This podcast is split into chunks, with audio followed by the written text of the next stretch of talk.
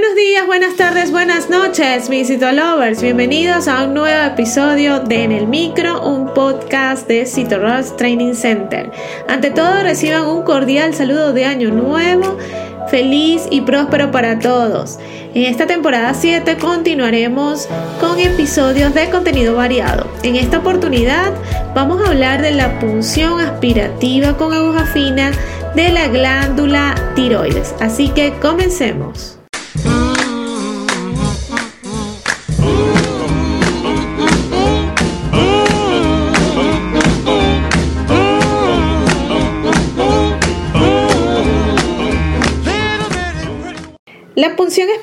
Con aguja fina tiene función esencial en lo que respecta a la evaluación de los pacientes eutiroideos que presentan un nódulo en la tiroides.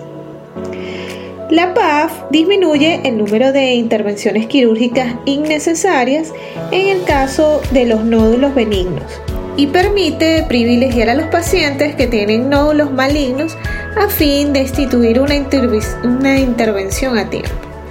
En consecuencia, es fundamental que el citopatólogo comunique los resultados obtenidos de la función aspiración con aguja fina al médico solicitante en un lenguaje conciso, sin ambigüedades y en términos que sean de utilidad clínica. A fin de que el informe sea claro, el sistema Bethesda ha establecido ciertos criterios para informar los resultados citopatológicos de la glándula tiroides.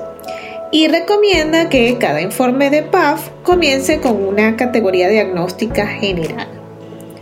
En el Bethesda o en el sistema Bethesda aparecen ciertas categorías diagnósticas.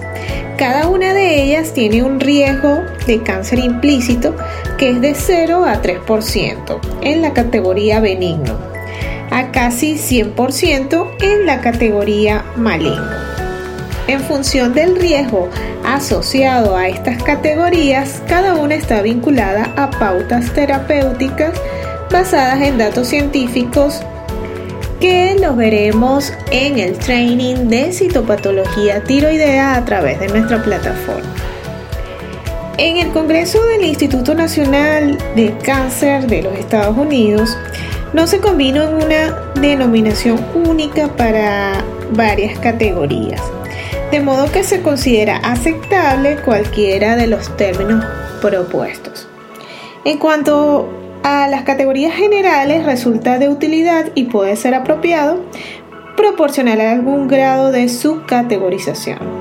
También se recomienda alguna terminología al respecto.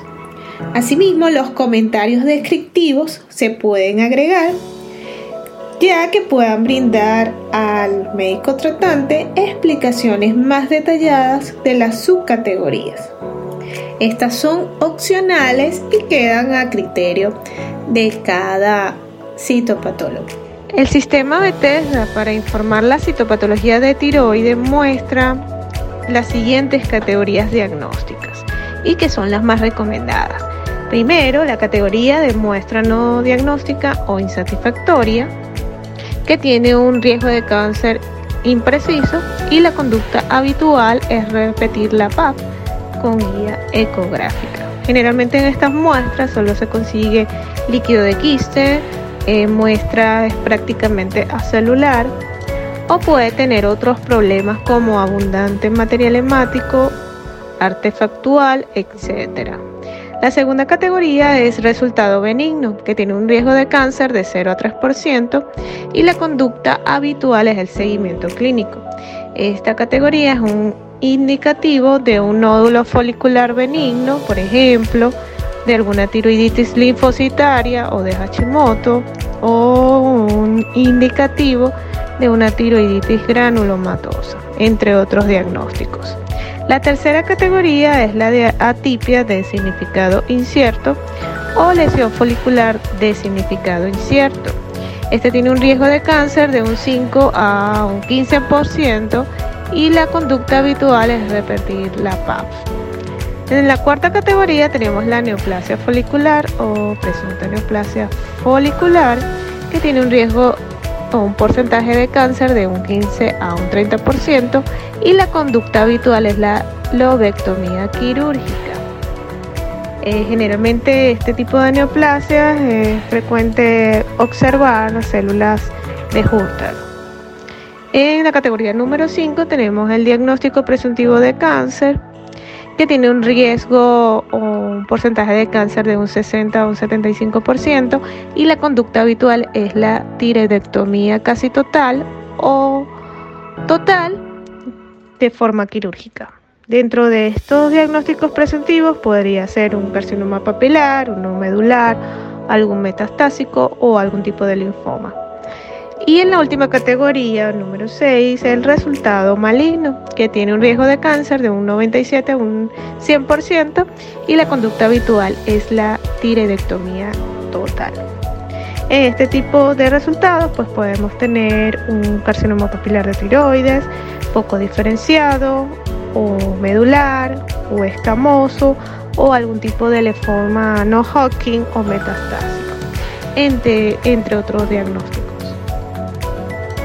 Asimismo, no es obligatorio incluir notas y recomendaciones, pero estas pueden ser de utilidad en algunas circunstancias.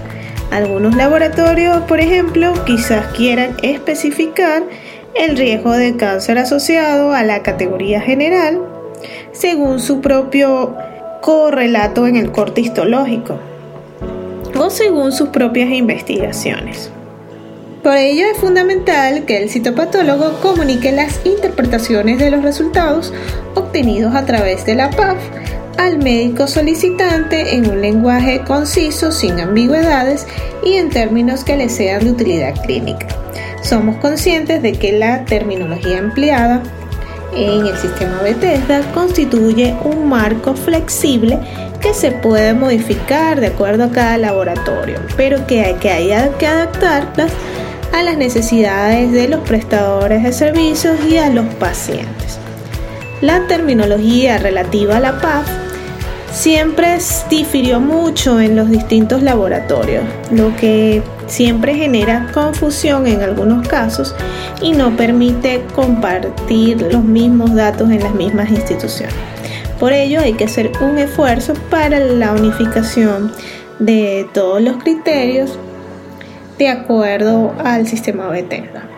Por ello, quiero invitarlos al training de citopatología de la glándula tiroides que estaremos ofertando en el primer trimestre de este año. Atentos a nuestros próximos episodios, hablaremos de cada una de las categorías que hemos mencionado el día de hoy. Y si te gustó en el micro, la mejor manera de apoyarnos es que compartas este podcast con tus amigos. Puedes escucharnos en tu plataforma de podcast favorita o a través de Spotify, iTunes, Google Podcast y otras plataformas. Asimismo, puedes escucharnos desde nuestra página web www.citorushdc.com. Asimismo, recuerda revisar nuestros artículos en el blog en la misma página web y seguirnos en las redes sociales como arroba en Twitter, Facebook, Instagram y TikTok y suscribirte al canal de YouTube. Mi nombre es Dai García y soy CEO and founder de Cito Hasta una próxima emisión.